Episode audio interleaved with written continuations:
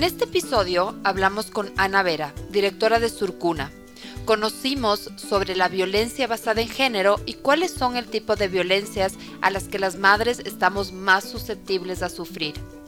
Hablamos sobre los entornos violentos que nunca serán entornos protectores para nuestros hijos y sobre la posibilidad de vivir maternidades felices, maternidades sin violencia, maternidades en donde se respeten nuestros derechos. Hola, soy Cone Aitken y yo Paz Dávila. Somos Maternidades Imperfectas, una plataforma que acompaña, empodera e inspira a las mujeres madres a vivir la maternidad como un espacio de autoconocimiento, fuerza y crecimiento personal. Guiamos a las madres desde la maternidad que vivimos hasta la que queremos vivir. Nos interesa reescribir las historias de las mujeres madres, reflexionando y visibilizando maternidades reales, honestas y diversas, alejadas de los juicios y los dogmas que pesan sobre nosotros. Queremos guiar a las mujeres a encontrar su propia voz en la maternidad, a ponerla a su favor y a convertirla en una experiencia de poder y de equilibrio. Nos ilusiona acompañarte a florecer en la maternidad. Bienvenidos.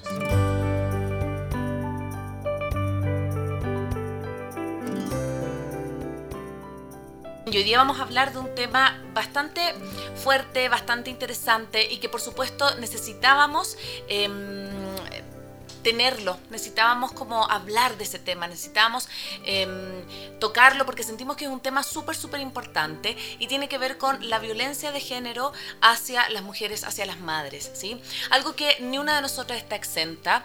Eh, la verdad es que es súper importante poder hablarlo y visibilizarlo, porque yo creo que estamos súper, súper acostumbradas a que estas violencias ocurran, a que nosotros a veces en nuestras propias relaciones em, estemos eh, sometidas a las violencias. Por lo tanto, hoy día vamos a tener una invitada muy, muy especial que ya se va a unir em, eh, a, nuestro, a, nuestro, a nuestro live, porque em, nos hemos dado cuenta que como les contaba recién, está más eh, normalizado de lo que a nosotros mismos nos gustaría. La violencia, el, estar en espacios y en relaciones tóxicas muchas veces es eh, mucho más eh, común de lo, de lo habitual. yo creo que en nuestra propia experiencia podemos observar que quizás hemos tenido relaciones con otras personas en que se han vuelto violentas, en que no nos damos cuenta que pasamos, por ejemplo, de un celar pequeñito a un controlar, em, a un espacio donde ya, nos invisibilizamos como personas. Entonces es súper importante poner estos temas en, en, agenda, poner estos temas en, en, el espacio público, ¿sí? Ahora sí que sí estamos con nuestra invitada y em, como yo les contaba, una, un espacio eh, en donde nos hemos dado cuenta que está tremendamente eh, normalizado a veces la violencia. Yo tuve una relación de pareja en donde comencé a experimentar y a darme cuenta de ciertos comportamientos que no me estaban siendo em, ni cómodos ni nutritivos, sino que al contrario estaban siendo muy tóxicos y comenzaron paz como eh, comportamientos del estilo cámbiate de ropa, no me gusta que te juntes con estas personas, eh, mejor salgamos los dos solos y yo encontraba que eso era amor y yo encontraba que eso era cuidado y que esa persona me estaba cuidando. No fue sino hasta que mi mamá me dijo, hija, eh, esto no está bien, te estás dejando de juntar con tus amigos, estás dejando de hacer lo que tú quieres, que yo me di cuenta que estaba siendo víctima de pequeñas violencias en una relación en ese momento de pololeo. No sé cómo tú lo has visto, cómo es tu relación con este tipo de, de temática. Sí, bueno, yo creo que la violencia de género es una, como, como lo demuestran las estadísticas, es una pandemia lo, lo vivimos desde violencias físicas, psicológicas, como lo que, como lo que relataba la CONE, patrimoniales. Ahora en el caso de las mujeres madres también estamos, también eh, se ha acuñado con más fuerza el término de violencia vicaria, esta violencia que ejercen las parejas sobre los hijos para lastimar a las madres. Eh, yo he trabajado mucho tiempo con mujeres, eh, trabajé eh, recientemente algunos años con madres adolescentes y, y, la violencia estaba desde el rato que se subían al bus, en sus parejas, en sus familias, en sus hermanos hombres, esta idea, ¿no? De la mujer eh, joven que se queda embarazada y entonces es un estigma para la familia en los centros médicos, realmente lastimosamente como un transversal en la vivencia de madres que ya hablaremos con Ana que ya está que ya está aquí eh, muchas veces en, los temas de violencia están doblemente vulnerabilizados por el tema de clase por el tema de, de etnia por el tema de pobreza. Vemos también en mujeres migrantes. Así que eh, estamos muy contentas de, de poder estar aquí con la con la directora de Surcuna. Surcuna es una ONG feminista aquí en Ecuador, una ONG que realmente admiramos su trabajo, porque posicionan eh, con mucho profesionalismo, con, uh, con, medidas de atención, de protección, de reparación a las mujeres de víctimas de género. Así que estamos aquí con Ana. Ana, Ana es, eh, es socióloga, eh, está en el mundo de los derechos humanos desde, desde hace mucho tiempo. Así que bienvenida, Ana, a este espacio de maternidades imperfectas. Hola chicas, muchas gracias igual por el espacio eh, y por eh, justamente poner en debate el tema de nuestras maternidades, ¿no? Que creo que es súper importante y interesante, ¿no? Eh, yo quería comenzar diciendo justamente frente a esto que ustedes me decían de la violencia, que específicamente en la etapa del embarazo y de la maternidad se vuelven momentos de la vida donde la violencia es más común. Eh, lamentablemente, ¿no? Y contrario a lo que podríamos pensar, porque uno podría pensar si ya formaste un hogar, si vas a tener hijos e hijas, si estás en una relación donde también hay otras personas que importan, técnicamente eh, la violencia podría disminuir, los celos disminuyen, ¿no? La posesividad, pero en realidad lo que nos demuestra tanto las estadísticas como la experiencia es que eso no es así. La maternidad para las mujeres implica una serie de trabajos, una serie eh, de trabajo del cuidado, por supuesto, pero además de compromiso con estas vidas de los niños, de las niñas, que hace que sean más vulnerables a la violencia. lo que miramos es que la violencia basada en género, por ejemplo, aumenta en mujeres embarazadas y en mujeres con hijos e hijas. Y recrudece. Yo creo que responde también al hecho de que es más difícil irse cuando tú tienes una familia que cuidar. Y esa dificultad es sobre todo para nosotras Primero porque estamos en un sistema que nos ha dicho que nosotras somos las que sostenemos la familia, las que tenemos que cuidarlo, ¿no? Un sistema que además idealiza esa familia, sin comprender que la familia no siempre es el espacio como más seguro, ¿no? Y el espacio como más adecuado, y que pueden haber familias y relaciones tóxicas, que es importante saber soltar. Sin embargo, hay como esta idealización, ¿no? Y la gente nos dice cómo te vas a separar, asumes, y ya te metiste a tener guaguas, los guaguas necesitan su padre, ¿no? Que hay una serie de mitos y creencias alrededor eh, de la familia, de la paternidad, de la maternidad, que hace que las mujeres estén más dispuestas también a quedarse en relaciones de violencia cuando son madres, cuando están embarazadas, justamente en función del cuidado de sus hijas e hijos, ¿no? Exacto.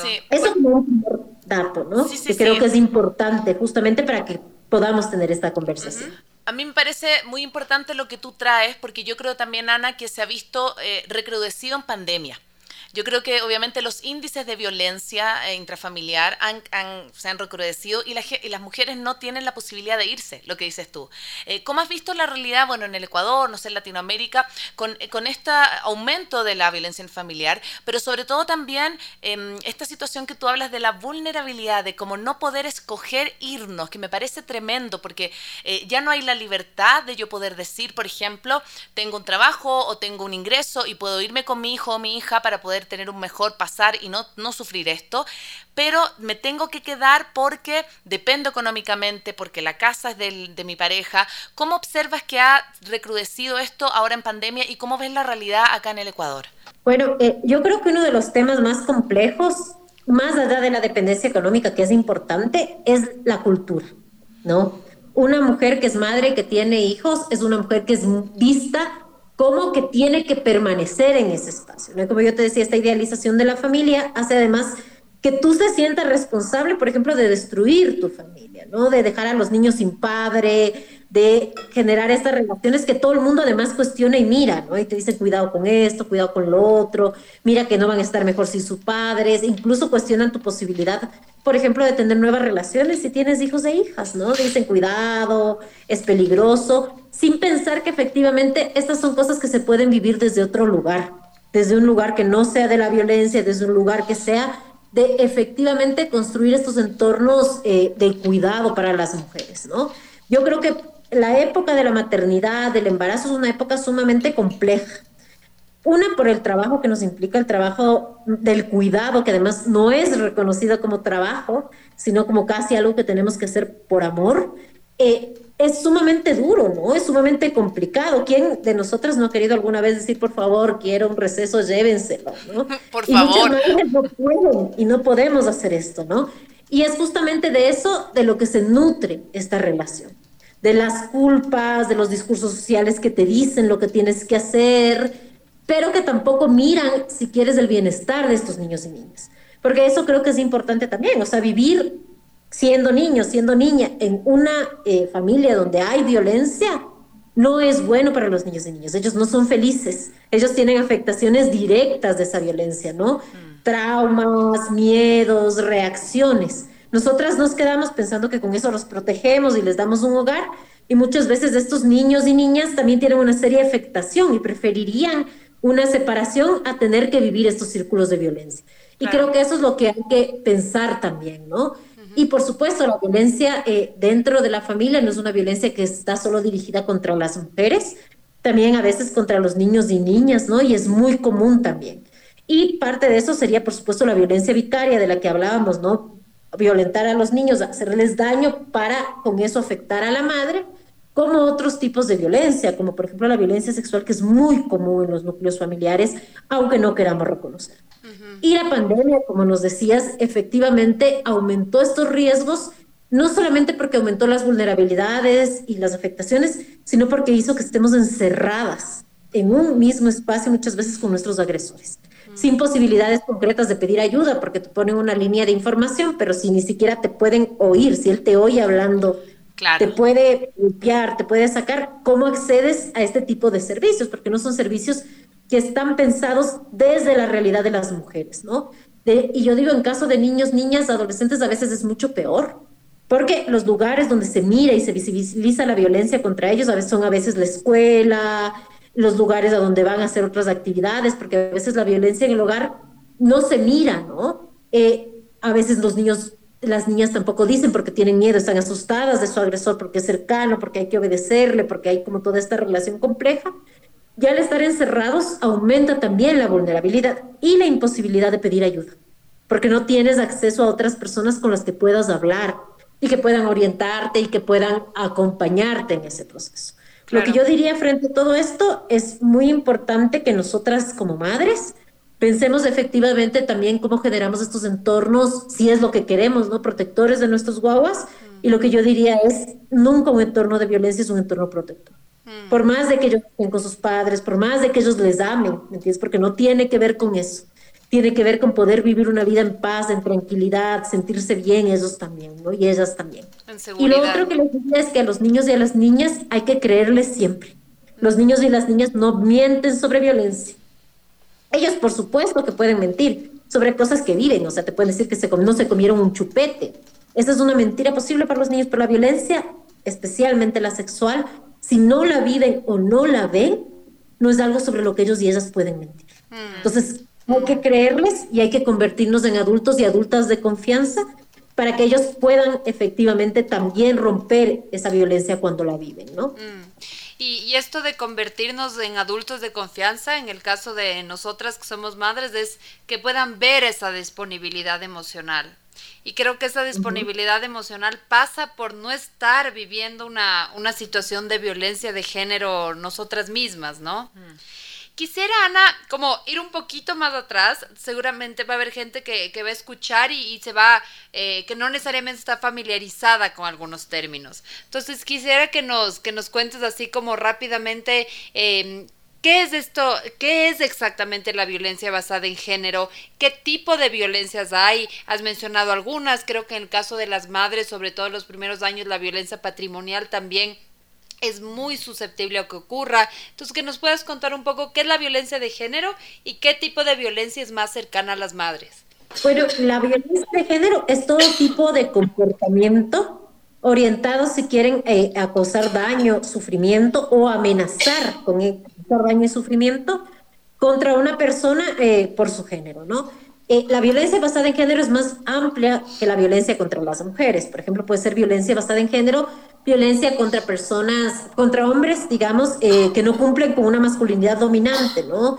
Digamos, eh, personas que tienen determinadas formas, por ejemplo, de actuación o, cuerpos feminizados pueden ser violentadas por su género, por ejemplo, ¿no? O personas trans. Pues la violencia basada en género es como mucho más amplia. Ahora, eh, hay otras formas, hay una forma específica de violencia basada en género eh, y en sexo, que es la violencia contra las mujeres que se da por el hecho de ser mujeres.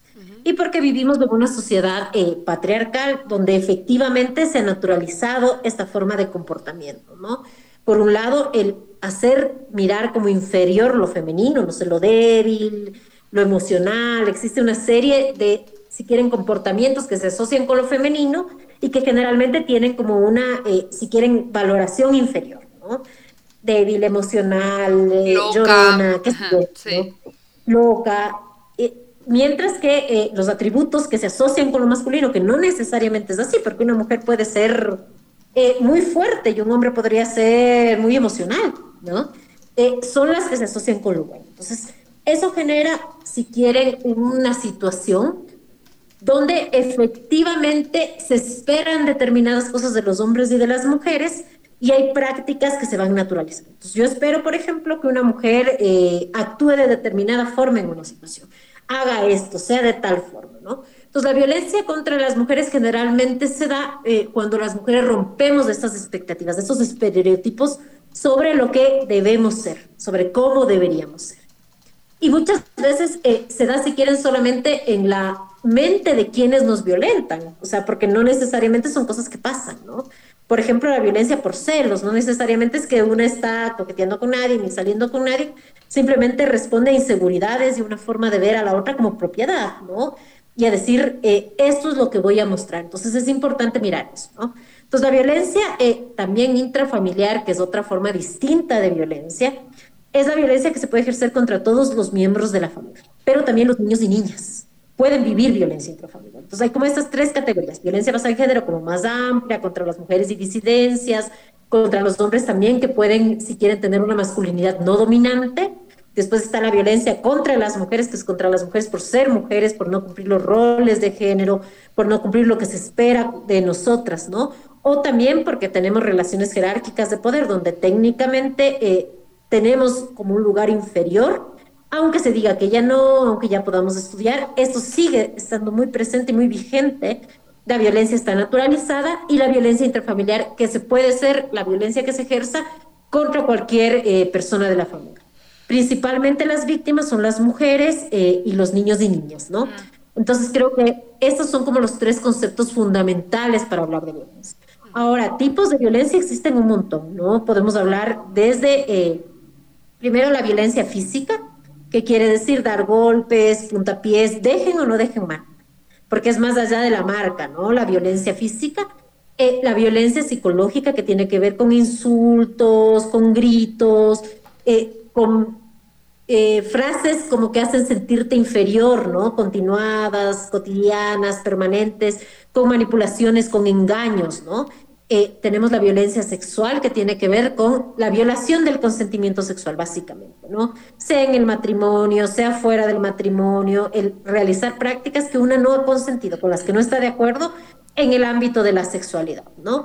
Eh, después la económica y patrimonial que tiene que ver con, eh, por un lado, negar acceso a recursos económicos suficientes necesarios, negar el valor del trabajo, por ejemplo, dentro del hogar, pensar que con 100 dólares uno puede resolver la vida, eso también es una forma de violencia económica, ¿no? Eh, como el tema patrimonial, o sea, negar acceso a bienes, a las propiedades, porque están a nombre del hombre, porque no hubo vínculo matrimonial, ¿no? A pesar de que uno esté aportando con trabajo, porque el trabajo, aún si no es asalariado, que hacemos las mujeres es un trabajo que da un montón de valor, sin el cual no, no sería posible el resto de la vida.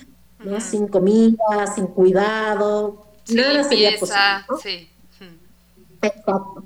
Y la, violencia obstétrica, que tiene que ver con el ginecobstétrica, con el ámbito de atención en salud, tanto eh, ginecológico como en toda la salud reproductiva, eh, son las principales. Y la violencia vicaria, que es de la que hablábamos ahorita, que es la violencia que se ejerce contra los niños y niñas, pero con el objetivo de eh, causar daño a las mujeres, ¿no? O a las personas en general. Esos son los tipos más comunes de violencia. Y eh, yo creo que lo importante es saber que normalmente varias conviven. Mm. No es que solo hay violencia física. Generalmente la violencia física se mezcla con violencia psicológica y con violencia sexual. O sea, es muy común y patrimonial y de otros tipos que estén mezcladas, ¿no?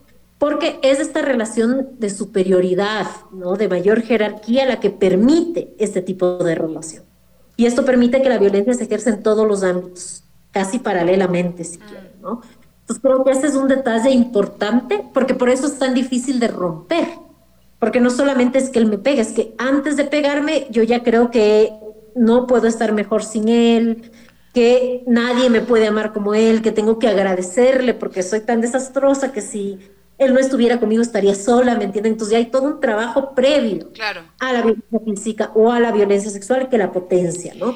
O yo no tengo ninguna propiedad, no trabajo eh, asalariadamente, estoy en casa, cuido de mis hijos, limpio la casa, cocino, pero no recibo un salario y eh, si me voy o amenazo con hacer tal cosa o quiero salir con mis amigas, entonces él me limita eh, económicamente, ¿no? Entonces todo eso eh, contribuye efectivamente a que tú te quedes. Entonces creo que hay una mezcla de estas violencias y creo que las más comunes que sufrimos eh, las mujeres en cuanto madres, diría yo, son la física, la psicológica, la sexual, la patrimonial y diría yo, la vicaria también es muy común, aunque no se mire, ¿no?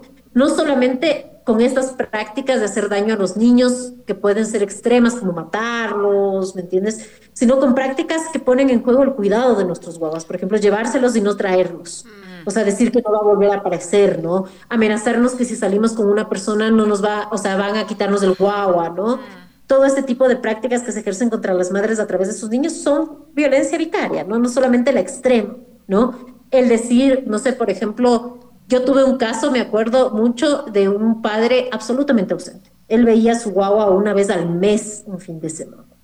Y cuando la madre le salió una beca para viajar a África a hacer su doctorado, ahí sí el padre quería que, ¿cómo le van a separar de su niño? Claro, ahí se acordó que tenía niño. Salida. Eso es violencia vicaria, ¿me entiendes? O sea, este control a partir de los, niños y las niñas, ¿no? Que no pasa por la importancia que efectivamente pueden tener en sus vidas, sino por el control, por tener esta forma, si quieres, de relacionarse, ¿no? Y creo que esas son las que vivimos las mujeres en tanto madres de nuestras parejas.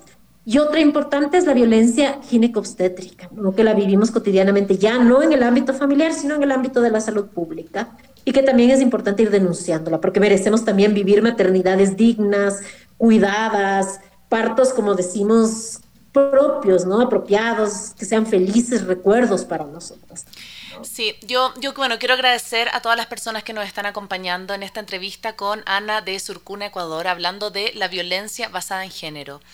Em, quisiera ahondar un poquito en lo que tú hablas porque me parece súper, súper vital este primero, este preámbulo que tú haces de los distintos tipos de violencia. Creo que todas se basan en el poder, así como la obstétrica porque yo le entrego el poder a un doctor, a una doctora que sabe más que yo, o en la pareja porque yo supongo que el otro como trabaja o, o aporta monetariamente tiene más poder que yo. Y a mí me parece importante como poder darnos cuenta de esas pequeñas señales, porque obviamente hay extremos como por supuesto los femicidios o la violencia en términos de poder hacer un daño y una agresión concreta a un otro. Pero el otro día miraba una herramienta que yo no sabía que existía, que no sé si, eh, imagino que debes saber el violentómetro. Eh, el violentómetro como esto era como un semáforo, ¿no? Entonces estaba como en amarillo y ya las conductas en rojo. Y cuando yo miraba las conductas en amarillo, son conductas que muchas veces son normalizadas en una relación de pareja. Por ejemplo, eh, decirte que no te pongas tal ropa, que no te juntes con tal persona, y así empieza a subir, ¿no? Celar, eh, después controlar, después controlar el patrimonio, luego, por ejemplo, la violencia sexual, y así hasta, por supuesto, llegar a la muerte o a los golpes. Entonces yo miraba miraba y decía, qué impresionante, porque muchas de esas conductas, a veces en las relaciones uno, hay frases, estoy diciendo como frases del imaginario colectivo, ¿no?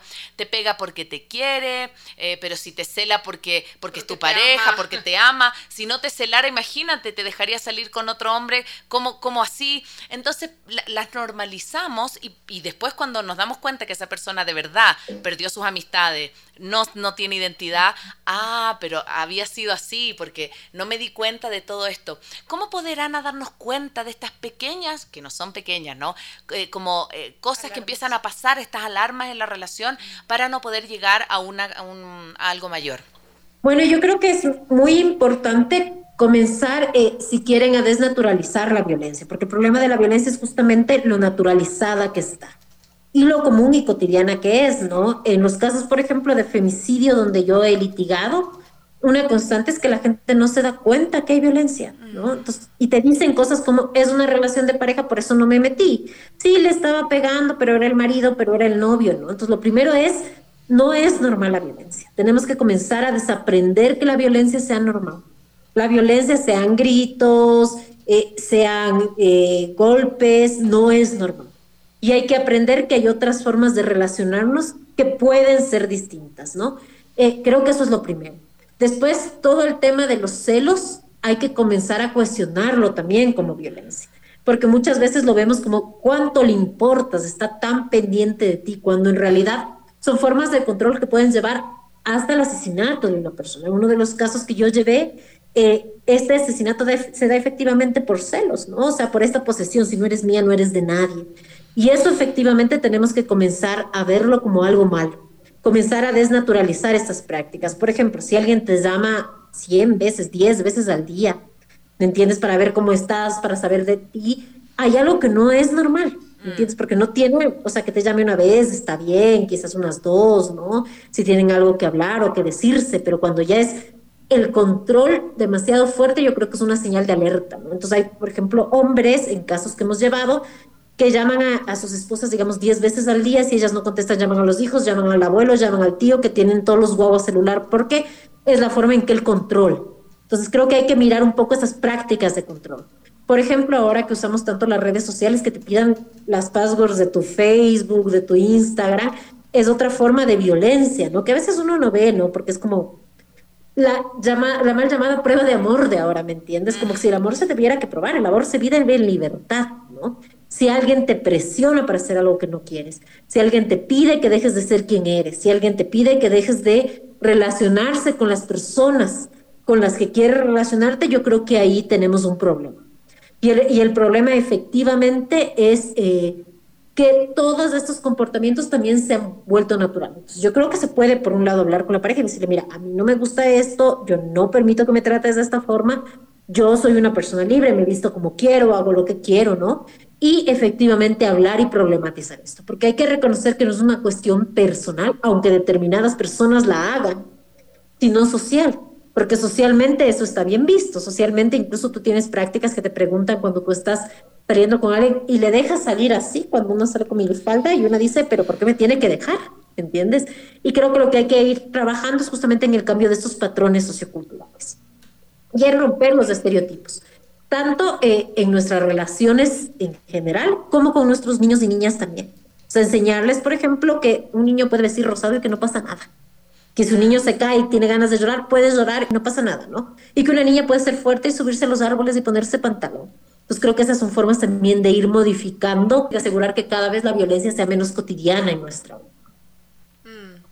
Ana, em, tú mencionabas al comienzo, quisiera volver a, esta, a esta idea, ¿no? De que me quedo por los hijos, quiero que mi, hijo tenga un padre, eh, el estigma que hay aún sobre, sobre el divorcio, em, que al final finalmente terminan tanto madre como hijos atrapados en un círculo de la violencia, ¿no? Eh, y justamente por, por qué se habla de este círculo, que nos puedes explicar un poco cómo funciona, este, por qué es difícil salir de una situación de violencia, por qué, como decías antes, ¿no? O sea, una mujer para llegar eh, a estar en un círculo de violencia, para llegar a, ser maltratada físicamente, tiene que haber sido despojada de de, mucho de su valía para llegar a ese punto, lo cual hace más difícil que pueda enfrentar realmente la violencia de género. Entonces, que nos puedas hablar un poco de cómo enfrentar este círculo eh, de violencia en donde terminan atrapados tanto madres como todos, ¿no? Porque finalmente el agresor también está en este círculo está desde la posición de, de, victimario, pero también es una víctima de su propia violencia, ¿no? Y hacer sus propios hijos. Totalmente. Yo lo primero que creo que tenemos que hacer justamente como para ir eh, rompiendo el círculo y para poder reconocerlo es entender que la violencia contra las mujeres, al ser principalmente, si quieren, generada por personas que amamos y que nos deberían, eh, con quienes deberíamos tener una si quieren, relación de protección, de cuidado, eh, es muy compleja de sobrellevar, porque es confusa. O sea, porque no sabes qué mismo pasa, ¿no? Y porque además no todo el tiempo es violencia, ¿me entienden? O sea, hay momentos eh, que se llaman de luna de miel, que son momentos donde él se arrepiente, donde pide perdón, donde es súper lindo. Entonces, es como que se desdibuja un poco qué es lo que sucede en esta relación. No es que las mujeres no nos demos cuenta de lo que pasa, simplemente resulta bien difícil, ¿no? Porque tienes mezclados una serie de afectos, de ganas, de apuestas, ¿no? O sea, por ejemplo, eh, yo digo, sobre todo si uno ya decide incluso formar una familia con esa persona, tú tienes un montón de expectativas, que luego es difícil ver cómo se van rompiendo, entonces es difícil tomar conciencia de lo que efectivamente está pasando, ¿no? Y a eso se suma un sistema que yo lo denomino patriarcal, porque es como el, término que usamos, donde eh, eso está naturalizado, entonces se vuelve más confuso aún. O sea, tú dices, oye, él me gritó, me trató mal, eh, le cuentas a una amiga, le cuentas a tu mamá, le cuentas a alguien y la gente te dice, ay, no, pero si es porque te quiere, no, sino que te pasa, si tú fuiste la que se pasó, ¿cómo se te ocurre llevarle la contraria en público? No sé. Entonces, además de que es difícil porque se mezclan una serie de sentimientos, deseos, eh, y momentos diversos, ¿no? Primero hay estos momentos de estallidos, hay estos momentos de acumular tensión, hay estos momentos de luna de miel. Además, la sociedad te está diciendo, cuidado, no, o sea, que tú eres la mala, que tú tienes la culpa, que cuidado haces esto, que hay que mantenerse de esta forma, ¿no?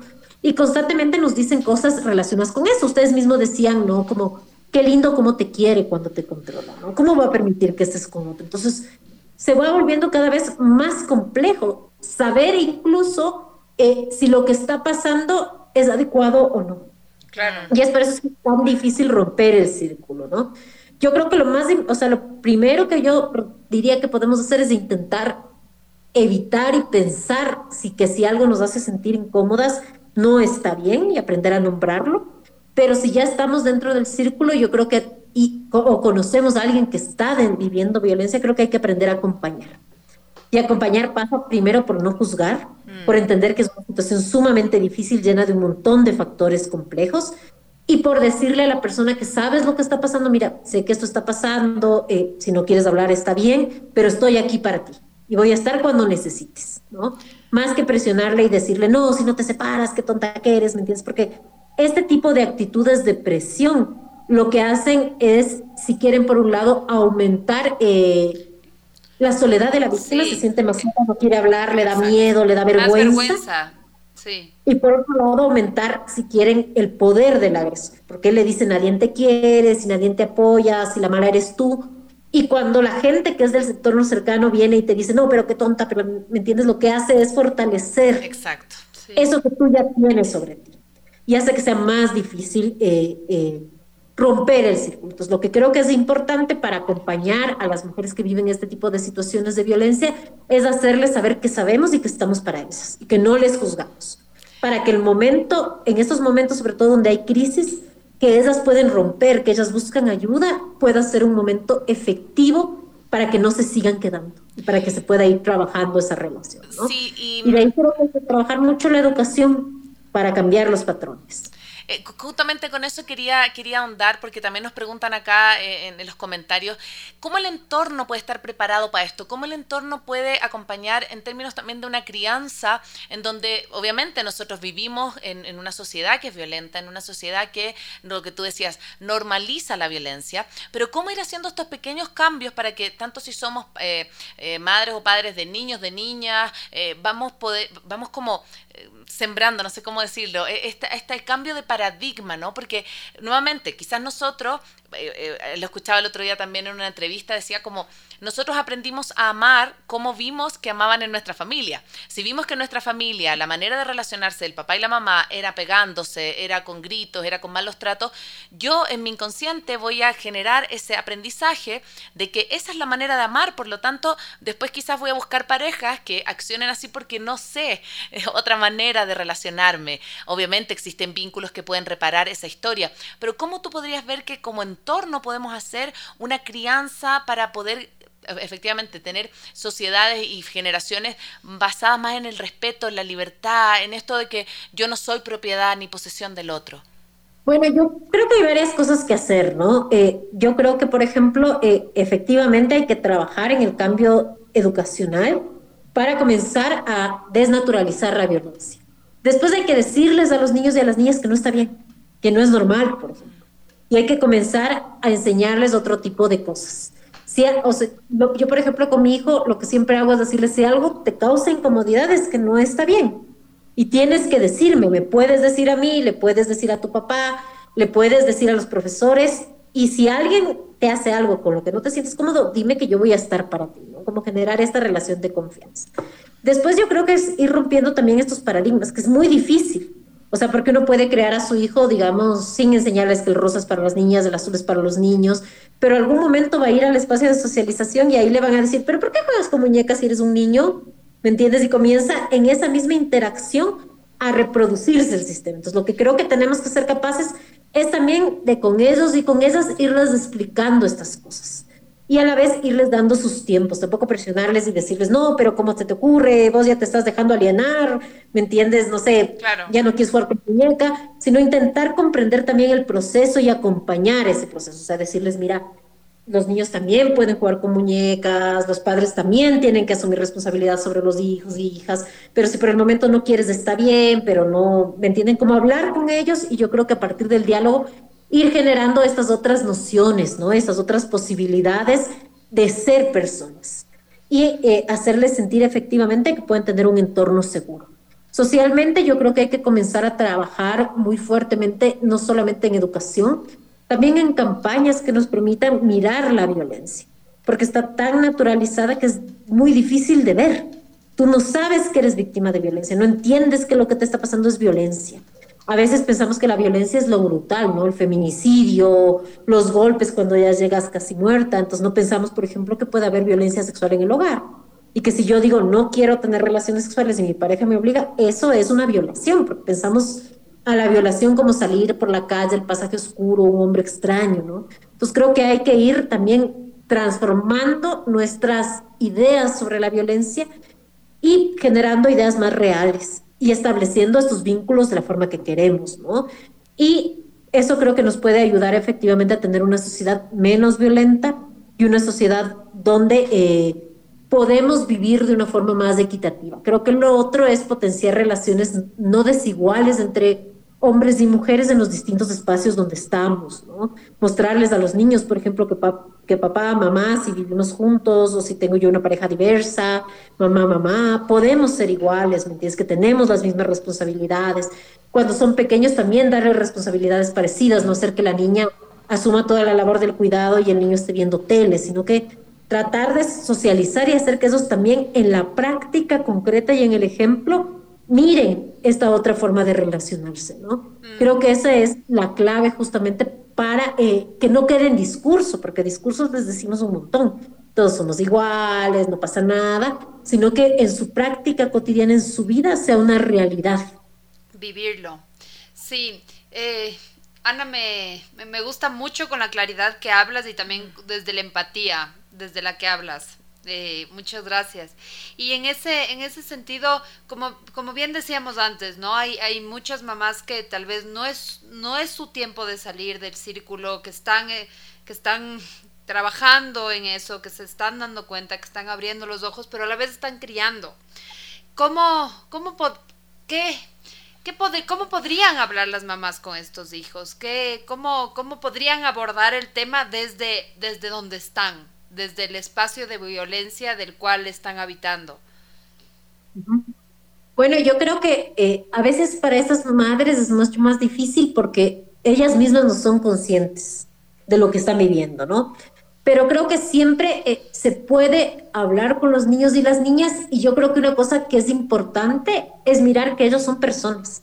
A veces este mundo que también es súper adultocéntrico nos hace pensar así como que los niños no entienden.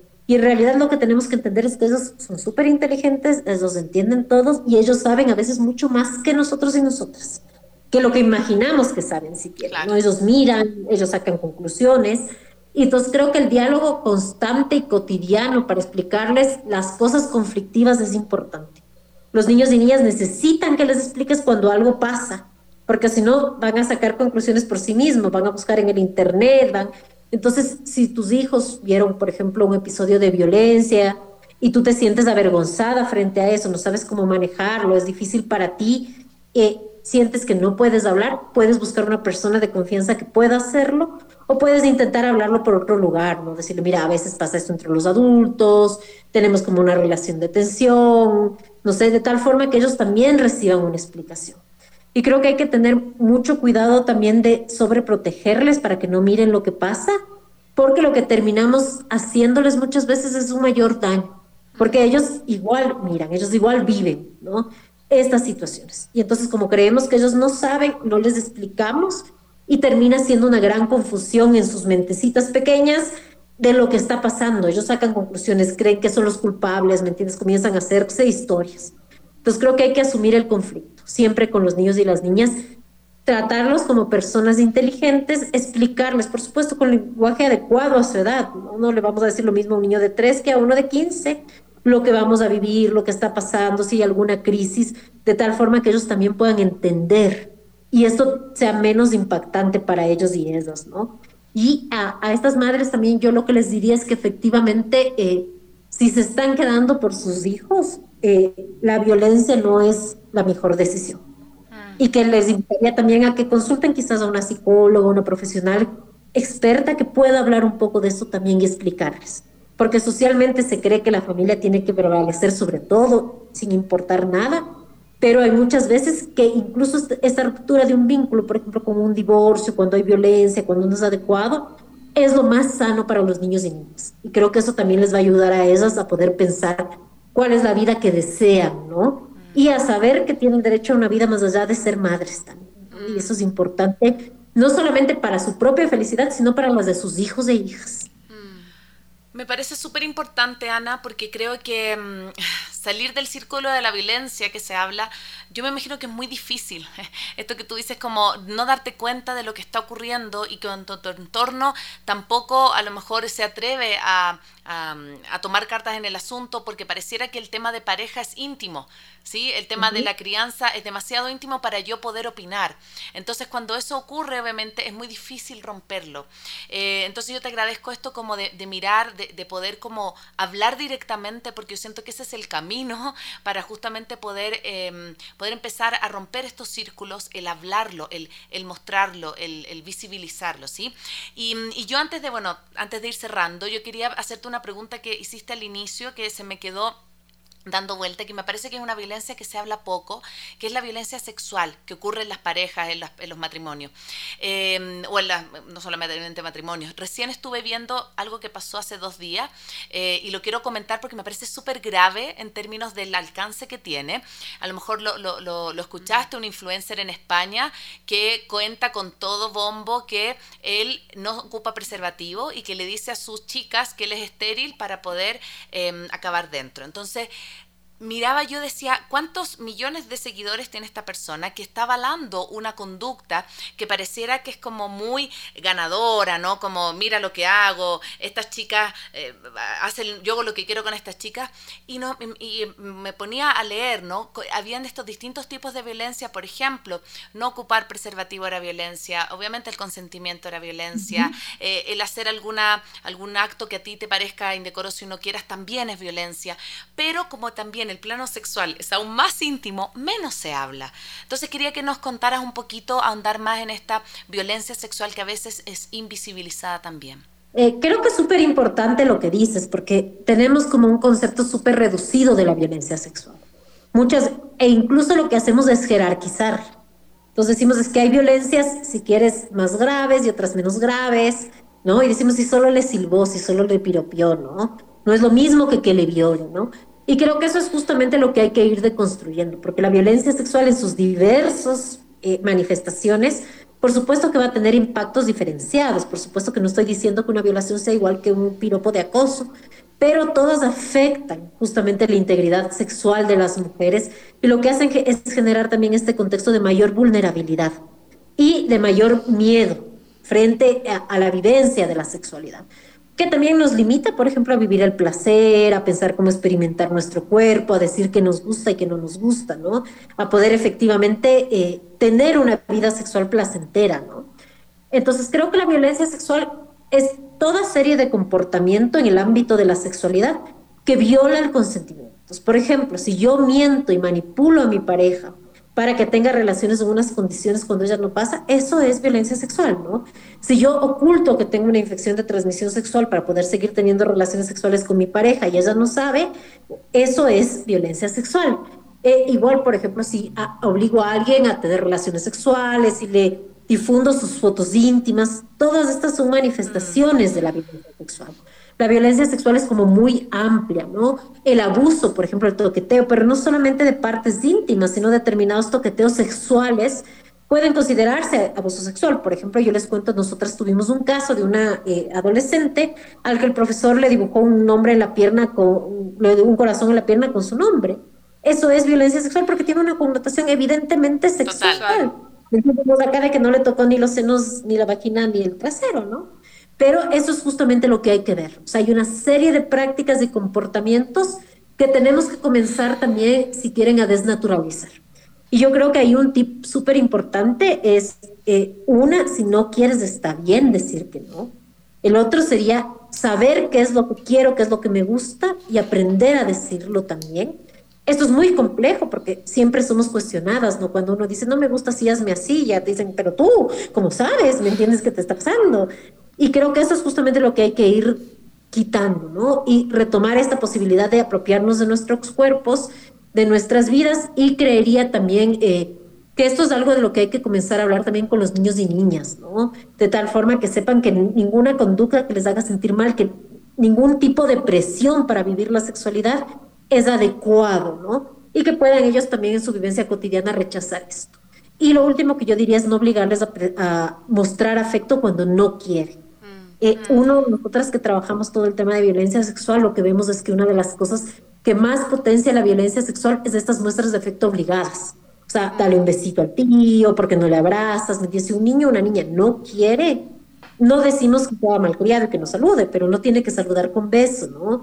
y hay que aprender a saber qué prácticas, exacto, o buenas tardes, ¿Qué prácticas pueden ser nocivas? Por ejemplo, hay muchas familias donde se naturaliza dar besos en la boca. Y cuando los guaguas en una relación de violencia sexual les dan un beso en la boca, lo ven como normal y natural. Claro. Entonces, pensar también qué conductas que tengamos pueden efectivamente generar estos riesgos y evitarlos, ¿no? Mm. Y finalmente lo que les diría también eh, a las mujeres es como tener diálogos con sus parejas sobre la sexualidad sobre lo que les gustaría vivir, sobre lo que les gustaría hacer, intentar plantear, ¿no? Eh, entiendo que a veces puede ser muy complejo, entiendo que a veces es difícil hablar de estos temas, pero es intentar ir generando también una vida íntima eh, de pareja que te permita también sentirte realizada y ser feliz. Mm.